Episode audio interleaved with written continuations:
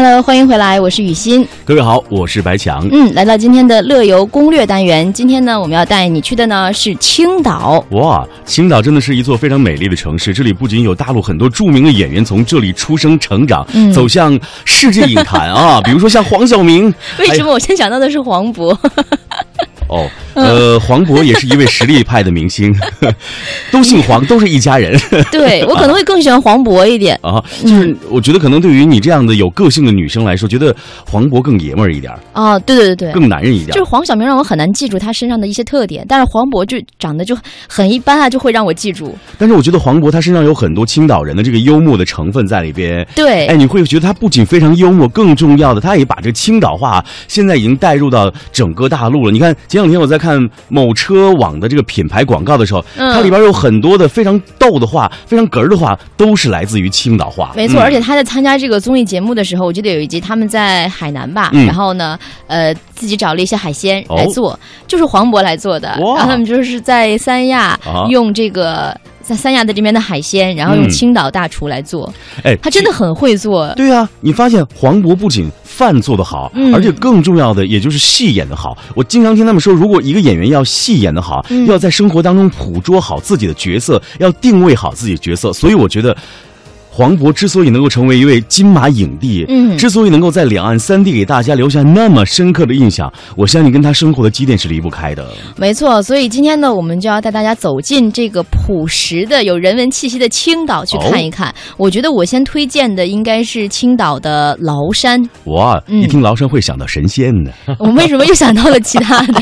我想到的是崂山可乐，你看，真的好好喝。对，崂山可乐非常好喝，还有是崂山的矿泉水也非常好喝，嗯还有崂山的带气儿矿泉，有点像苏打水的感觉，那个水儿也非常棒啊。对，还有那个崂山的啤酒也还不错，但是还有一个就是那个崂山的，呃，叫什么？呃，前一阵儿非常黑暗的崂山道士没有，是崂山的一个非常黑暗的一种水儿，就是喝了之后味道超级奇怪，我还尝试了一下。哇一，会儿我们可以搜一搜，它现在在排名这种黑暗料理料理第一名，就是你喝的话，这个水特别奇怪。好，我们稍后搜索一下，告诉收音机前的听众朋友。那么说到这儿呢，我们先来了解一下崂山好不好？嗯，崂山呢，它是位于青岛市东部的崂山区，是山东半岛的主要山脉，最高峰崂顶呢海拔有一千一百三十三米。崂山呢耸立在黄海之滨，古语说“泰山虽云高，不如东海崂”，山海相连，山光海色是它的一大特色。很多人去青岛啊，都会选择夏天，嗯去崂山的自然也是夏秋比较多。那它的最好的游览时间呢，一定是雨季有水的时候，还有就是树木郁郁葱葱的那个夏季。是嗯，那么北九水的崂山山泉汇流沁人心脾，避暑胜地羊口以海天一线的宽阔美丽的风景，被称为看海上日出最漂亮的地方。在当地的年轻人呢，热衷于三九严冬上山，雪后的崂山呢，上下都是秋天坠落的枯叶，有着别样之美。春季呢，也是比较适合游玩的，尤其是在四月的崂山，樱花会盛开，行走在其中呢，十分的烂漫。而且我还要再推荐一个嗯崂山叫什么？呃，去的人比较少的地方，在崂山的里面呢，有一嗯个叫青山渔村的村落。青山渔村的村落嗯哦，这个村落呢，呃，像前前一阵儿我去的时候，我去嗯采访，当时呢，在这个村落里面，因为它在崂山风景区里面，嗯一般游玩的人呢都是呃崂山这个里面玩一圈儿，但是像这个村落走进去的人还不是很多。是然后我就去了里面我比较喜欢的一个地方，叫哦做试金石湾。试金石湾嗯哦，，它是一个小的这个湾嘛，然后它嗯没有、没有浪，然后嗯那个水呢就会非常的平和。嗯然后它的那个湾那边都是石头，嗯它不像我们看的那些沙滩啊，嗯有沙子，它是石头，大块大块的石头，就挺浪漫的。呃，就是说在大海的这个。一隅可以看到嗯啊、一大块一大块石头构成了另外一种美景，也算是一个小岛了，对不对？它以前是有很多的，真的是试金石的，嗯后来呢就被呃鹅卵石那样的，后来被人拿走了嘛，哦嗯，就越来越少了，但还是很美的。我当时说要去这个地方的时候，当地的村民就说：“哦，这个地方来的人很少，都是我们村里面的人谈恋爱，然后哦两个年轻人去的地方，因为人少，风景又好。啊，变成这个私家旅游胜地了啊！对，还是要强烈推荐的。是刚才你说到崂山，让我想到小时候我们都看过一部动画片，叫做啊《崂山道士》。哦，哎，我不知道说的是什么事儿啊？啊，就讲一个啊，在崂山山下边住的一个村民，嗯啊，想跟这个神仙去学这个穿墙术。哦呃，学完穿墙术之后呢，他把这些穿墙术啊用在啊邪门歪道上面了。嗯结果呢，这个穿墙术就作废了。哦所以这也告诉大家一个道理啊，学好一些好的本事，嗯应该运用在一些好的方面。没错如果你把这个本事啊用在了邪门歪道上，嗯啊，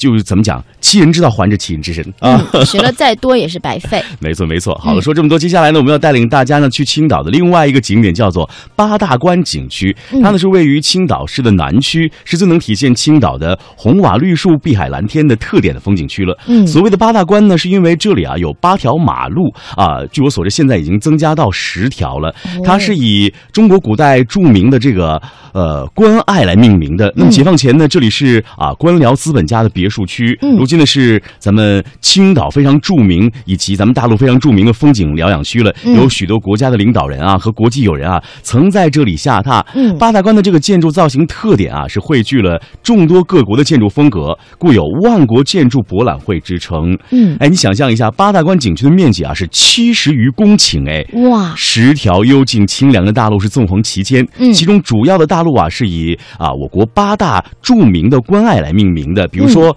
啊韶关路啊、呃嘉峪关路啊、啊这个函谷关路啊、正阳关路啊、呃临淮关路啊、嗯宁武关路啊、紫荆关路啊，还有居庸关路啊，嗯，都是非常著名的。对，像我之前曾经住在过这几大关的其中之一的一条路上，嗯，真的是非常清静。然后早晨的时候，你会看到青岛的本地人他们在慢跑，是嗯，就在这个八大关里面，还挺浪漫的。等到再晚一点，九十点钟的时候，你会看见好多人在拍婚纱照，一对儿一对儿又一对儿，嗯，特别幸福。哎，其实我觉得青岛真的是一个非常有故事的城市。嗯呃，我知道现在在大陆有很多的这个电视连续剧，一些取景地都会选择在青岛，因为那里你随便走到一处都会觉得是一个很美的景点。对于很多的电影和电视导演来说，哎呀，这真是一个非常美的取景圣地哎。嗯，那八大关它的一大特点呢，就是它把公园儿和庭院融合在了一起，你到处都可以看到郁郁葱葱的树木，还有四季都盛开的鲜花。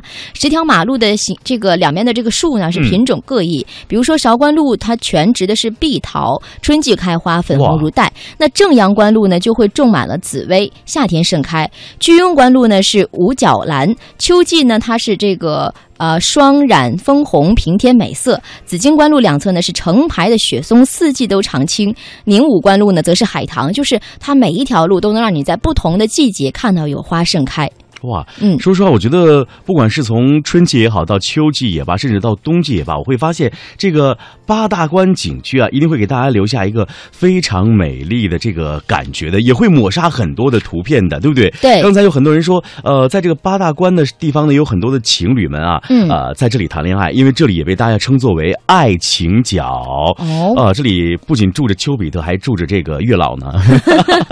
所以对，我们就要推荐一下，啊大概什么时候去青岛玩比较好。是，四月到十月呢，是去青岛游玩的最佳季节。没错青岛气候宜人，春秋时节呢比较温暖湿润，嗯夏季呢这个气温保持在二十到二十八摄氏度左右，凉爽舒适。